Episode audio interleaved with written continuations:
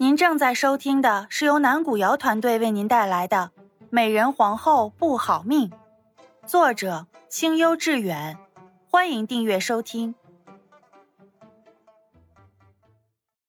第六章，示好。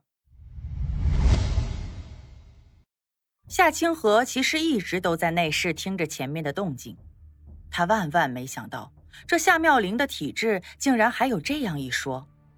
听到夏老爷已经开始审问彩蝶，他这才连忙从内室走了出来，假装着急的跪了下来：“爹爹，你冤枉妹妹了。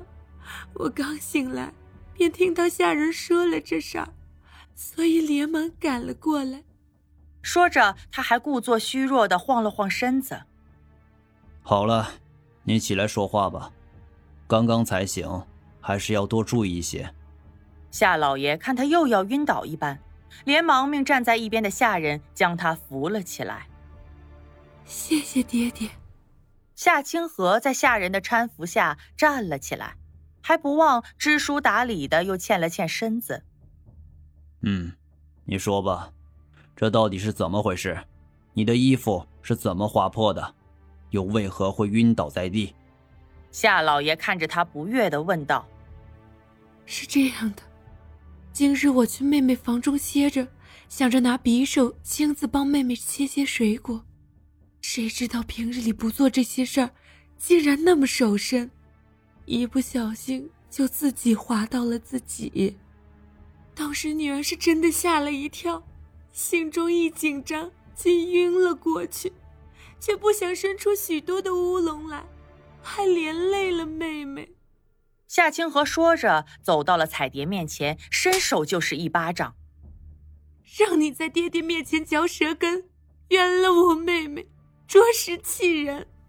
做完这场戏，他又虚弱的走到了夏妙玲身边，擦了擦自己的眼角，微微欠了欠身子，说：“这事都怪长子，对下面的人管教不严，让妹妹受惊了，还望妹妹不要生长子的气。”看着他这副虚伪的样子，夏妙玲忍住心中的厌恶，面上大度的点了点头。长子当真是气急了，明明若风拂柳一般虚弱，打人时还能这么用力。长子的心意，妹妹领会到了。这话说的夏清河一愣，反应过来后连连点头：“是是，长子是真的气急了。”既然长子受不得任何惊吓，以后还是多加小心才是。万一伤了自己，或是毁了清誉，就得不偿失了。夏妙玲斜睨了他一眼，不愿再看他，向夏老爷欠了欠身子，就转身离开了。妙玲说的是，清河，你最近一段时间，还是不要到处走动了，就在自己的院子里。休养着吧。夏老爷看着夏清河，面上闪过一丝冷色。你们姐妹二人能一同入宫，是我们夏府莫大的荣耀。入宫之前，断不能再生出任何事端来。将来入宫后，你们还要互相扶持才是，莫因为这些劳神之事，伤了姐妹和气。爹爹教训的是。夏清河连忙恭敬的点了点头，低垂的眼眸中闪过一丝愠怒。送走夏老爷之后，他回到内室，把桌上的杯子砸到了地上。可恶，又是棋差一招！爹爹表面上是让我休养，实际上是在禁我的足，这都是受了那夏妙玲的挑唆，我不会就这样散了的。彩蝶连忙上前。边收拾地上的碎片，边怯生生的说道：“小姐，莫气坏了身子，反倒让那贱人入了愿。”见夏清河没有继续发怒，他的胆子又大了一些，站起来小声说道：“恕奴婢直言，在咱们夏府，小姐到底是庶出，低了那人一等，何不等入宫后跟那人平起平坐后再收拾她？”到时候，小姐倘若能早点夺得恩宠，再收拾他就易如反掌了。又何必在这府里大费周折呢？你不懂，不早点除掉他，我入宫都受得不安心。夏清河恨恨的握紧了拳头，面上又是一片狠辣之色。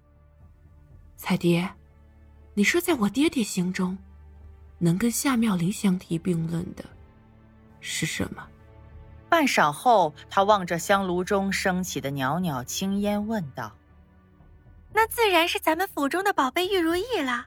听府里老歹的下人说，那都有几百年历史了。平时老爷都锁得严严实实的，不轻易拿出来呢。”彩蝶想也没想的回答道：“也不知道这玉如意，要是被夏妙玲打碎了，她还能不能再得到爹爹的喜爱？”夏清河悠悠的说道，嘴角漾起一丝奸笑。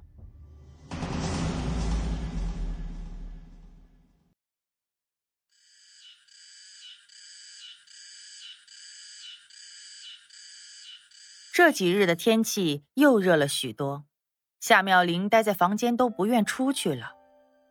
小姐啊，看看咱们老爷多宠您啊！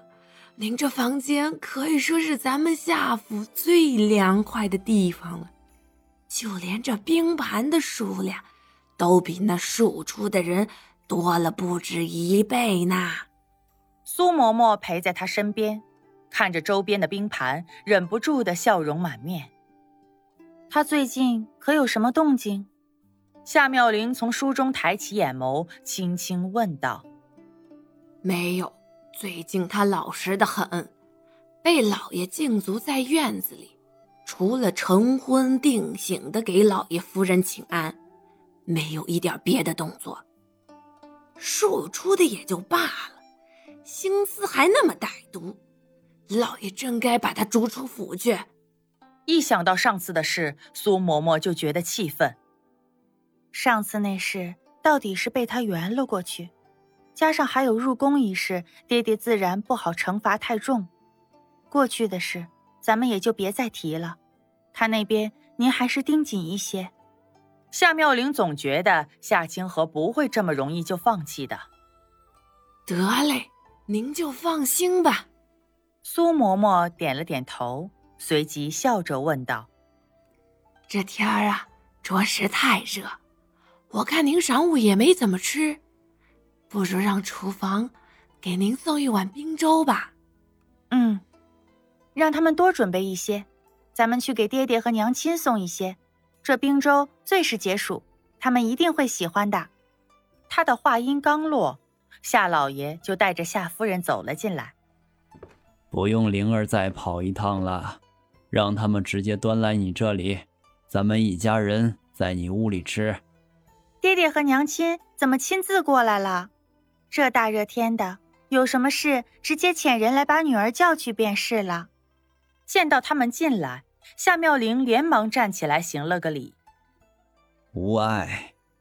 夏老爷笑着摆了摆手，同夏夫人一起坐下后，指了指身后佣人手里的盒子，吩咐道：“打开来，摆好，手脚轻一点。”呀，爹爹怎的把玉如意拿了过来？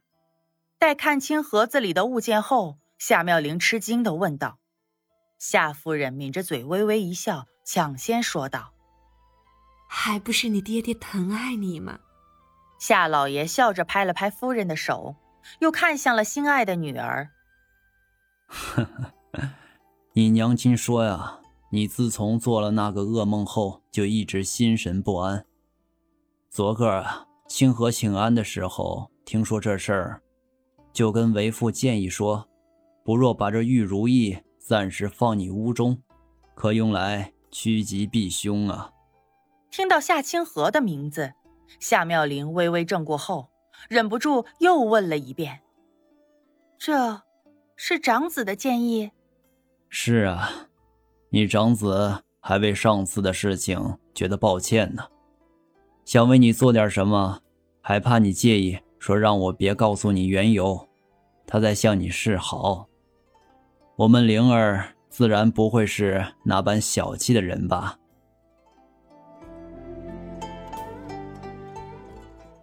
本集已经演播完毕，感谢您的收听，我们下集见。